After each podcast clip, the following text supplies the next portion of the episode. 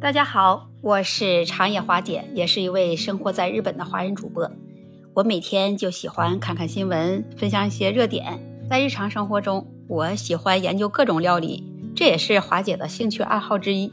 那就在今天早上，华姐看到一个新闻，哎，非常有意思，也觉得非常的好笑。说的是啊，韩国和日本之间，呃，因为这个工艺品一个瓶子，在网上就上了这热搜的榜单了。这事情的原委啊是这样的：据多家韩国媒体七日那天报道，之前韩国文化遗产专门管理部门在申报登记的文物当中，有一个银质的梨花瓶。这个瓶子呢，它不属于是韩国文化的遗产，而是日本的一家钟表店制造的，呃，是来源于日本。那因此啊，就被发现了。在被发现了之后啊，呃，这韩国就取消了这文化遗产的登记和拥有权。是怎么被发现的呢？我们先不管啊。遭到网友们质疑的是，这韩国为啥老要申报别人家的文化遗产？韩国也说出他们的理由了。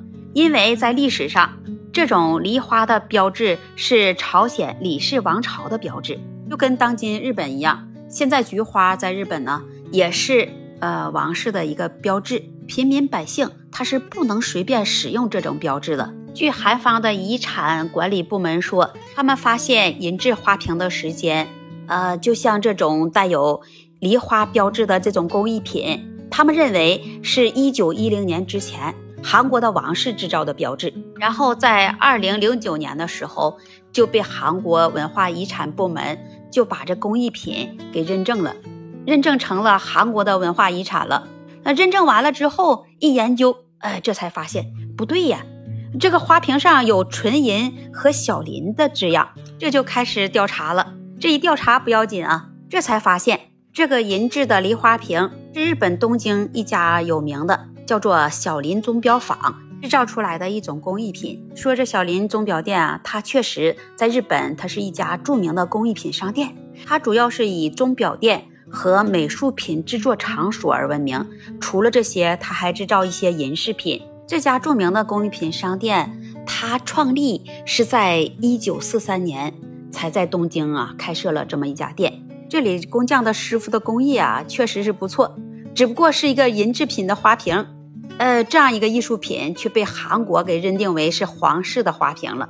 从二零零九年，呃，一直到现在十四年之间，才被这个韩国把认定这个国宝才给废除掉。你看看这一场乌龙闹了十四年，你这个工艺品，华姐也看到了啊，这花瓶的图片了。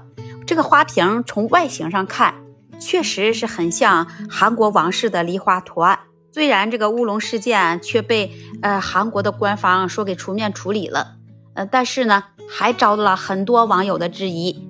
呃，这么明显的记号就在花瓶的底下，怎么就没有人发现？但是你当时也没有确认审查，你就给认为是国宝了？这么大的事儿怎么能这么马虎呢？现在华姐跟好多网友都一样，非常的好奇，这些花瓶的原主知道了他们会怎么想，怎么说呢？看看。我们这一个工艺品的花瓶却被韩国给当成了十四年的国宝。还有一个网友啊，他是非常的有才，就为了这一场乌龙的事件，还特意啊写了这么几句话。我认为啊，可以当成一幅对联了。你看看，他上联写着“韩国申遗花瓶”，下联就写着“日本近代制造”，这横批上写着“印刻汉字”。那你听完了，华姐给你分享了这么大一个乌龙的事件。你有什么想法和看法？欢迎在评论区留言跟华姐互动，也欢迎您关注订阅我的专辑。这期节目，那我就跟大家分享到这里了，我们下期节目再见。